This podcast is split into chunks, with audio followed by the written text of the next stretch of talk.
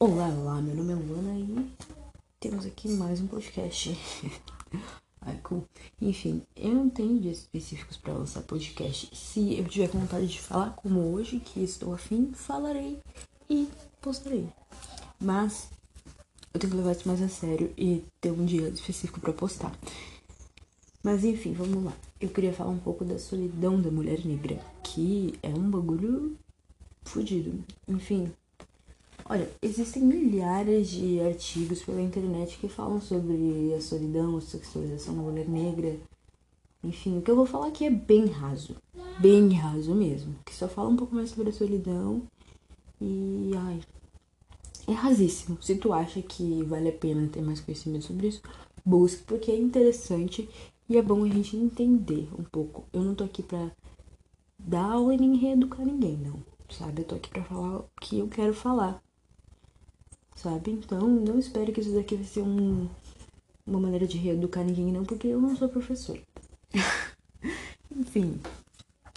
A partir do momento que tu te entende como uma mulher preta e, e passa a entender esse rolê por trás da solidão da mulher negra, por trás da sexualização, tu começa a notar esses comportamentos em atos diários, sabe? E as coisas que não faziam sentido nenhum para ti há um tempo atrás começam a fazer todo sentido. Tipo os comentários que tu recebia como criança, da forma que tu se via em relacionamentos, da forma que tu agiu em relacionamentos, sabe? Porque assim, olha, pensa que ser uma menina saindo da infância, entrando para adolescência, já é bem complicado, de fato. Agora pensa quando tu é uma menina negra saindo da infância, entrando para adolescência e tu tem aquelas mudanças no corpo que toda menina tem. Mas essas mudanças são vistas de maneira diferente, sabe? Porque assim, tem toda aquela sexualização da, da menina já. Porque isso já, já é muito cruel, sabe? Pra uma menina que sai da, da, da infância, entrando pra adolescência, ter que aguentar, tipo, comentários falando sobre o corpo, sabe? Tipo, ai, nossa, mas que corpo violão. Muito, um corpo muito, muito bonito, parece a globeleza. Nossa, olha as comparações que fazem para uma menina. Eu digo isso por, porque eu já passei. Não que tenham me chamado de globeleza, não. Mas eu já recebi comentários sobre as minhas pernas por serem grossas. E, enfim, vários, vários comentários sobre o meu corpo que eu recebi quando eu tava recém saindo da, saindo da infância pra adolescência. Isso fica na minha cabeça.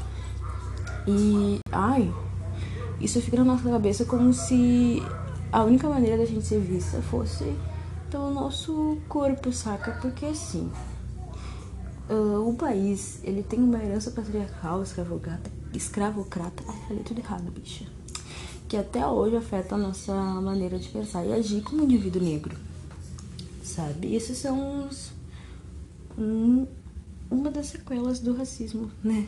Que deixaram aí. Porque eu não sei se vocês. Desde o início, as mulheres negras são vistas como objetos, sabe? Pra usar jogar fora. E isso ainda reflete na sociedade atual. Porque antes elas eram vistas para procriar, servir, sendo vista sempre como massas ocas, sem conhecimento, sem sentimento, sem nada. E agora a gente é amada no sigilo e nunca sumida. Entende? E isso deixa qualquer mulher preta cheia de questionamento, sabe? Quando a gente tá num relacionamento com, enfim, independente se é um homem ou uma mulher.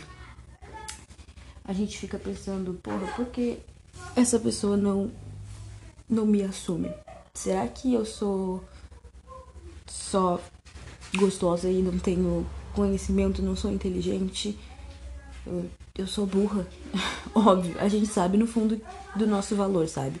Só que isso são inseguranças que são colocadas na nossa cabeça desde o início.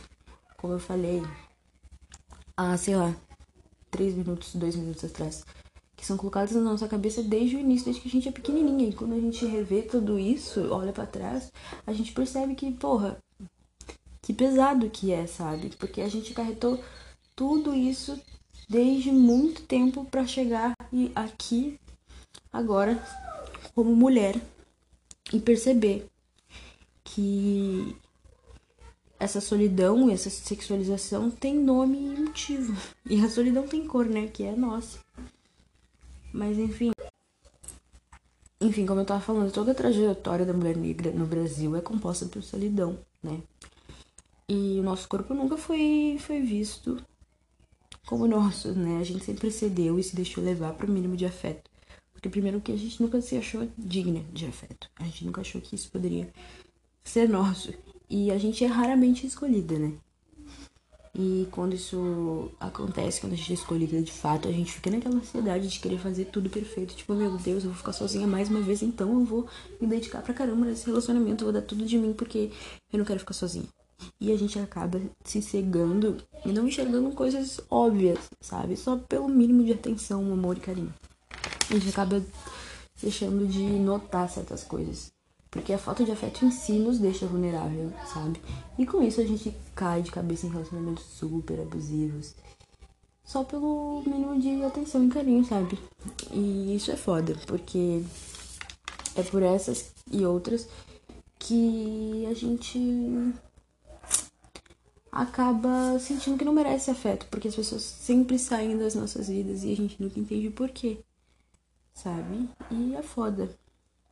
Porque assim, como eu falei, uh,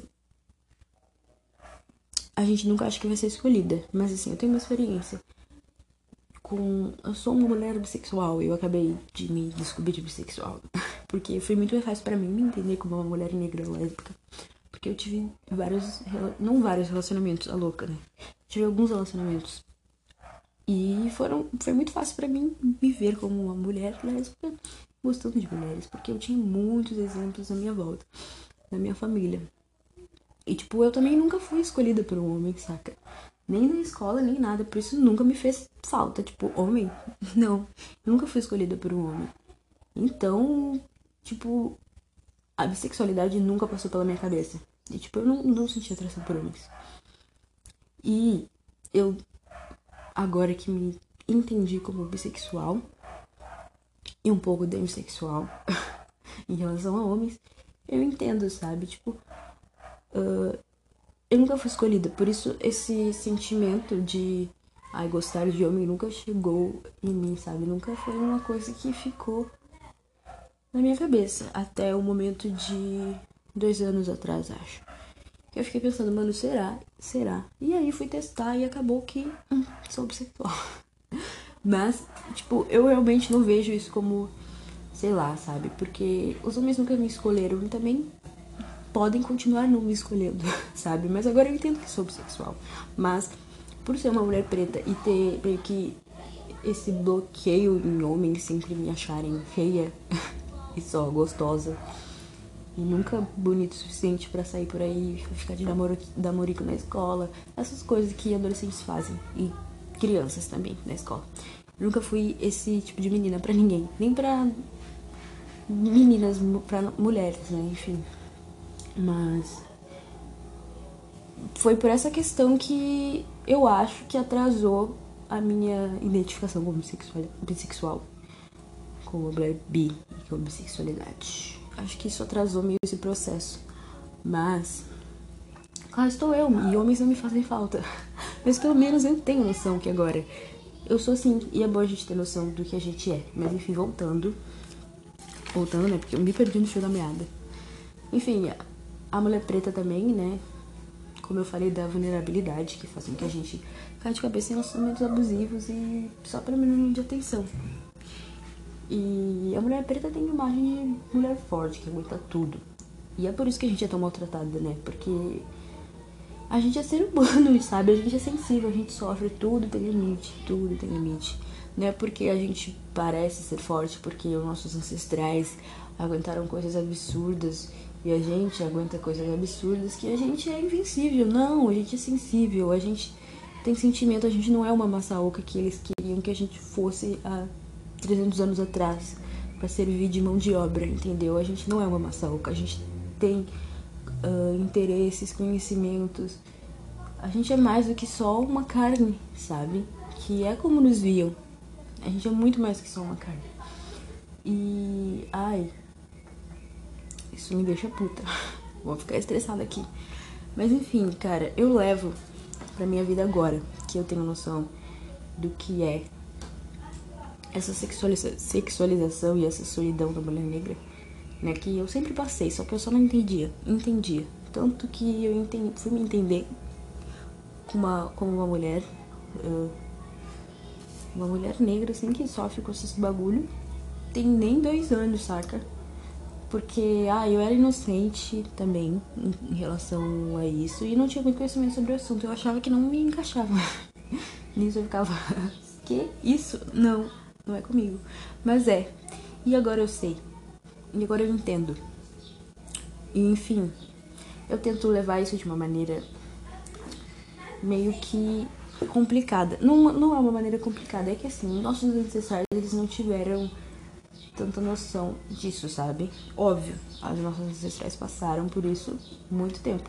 Olha que eu tô falando só de mulheres aqui, eu não dei ênfase na solidão do homem negro e na sexualização do homem negro, porque isso é um assunto também bem complicadinho. Por isso eu disse que esse podcast é sobre esse assunto, mas ele é completamente raso, completamente raso. Por isso, se tu acha esse assunto interessante ou algo assim, vai e busca conhecimento mesmo, porque tu não tá fazendo errado. Mas enfim, os nossos ancestrais não tinham conhecimento disso, mas eles passavam por isso sempre. E o nosso corpo, como eu disse, nunca foi nosso, né? Então, quando a, então, quando a gente chega aqui, né, na sociedade atual, e a gente tem o poder, entre aspas, de exigir e dar o devido valor para nós mesmos, para o nosso corpo, e conseguir sentir pelo menos um pouquinho no, que o nosso corpo é nosso, seja exigente.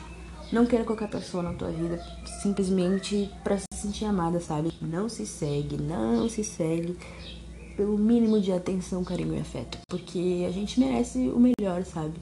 Porque se a gente não querer o melhor pra gente mesmo, se a gente não ser exigente e não querer pessoas. Não querer qualquer pessoa na nossa vida, sabe? A gente nunca vai ser valorizada da maneira que a gente merece. Então, menina preta, mulher preta, seja muito exigente. Não queira o mínimo, não queira o mínimo. Seja assim, chata, insuportável. Porque tu merece o máximo do mundo. Então, queira sempre o melhor, nunca o mínimo.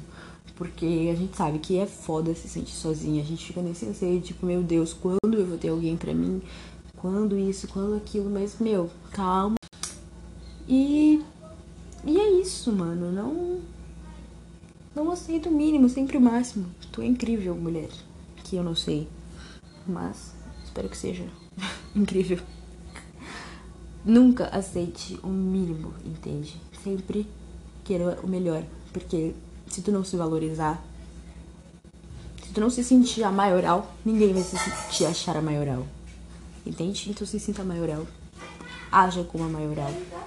E queira tudo de maneira grande. Queira o mundo, porque o mundo é teu e tu merece. Ah, baduts.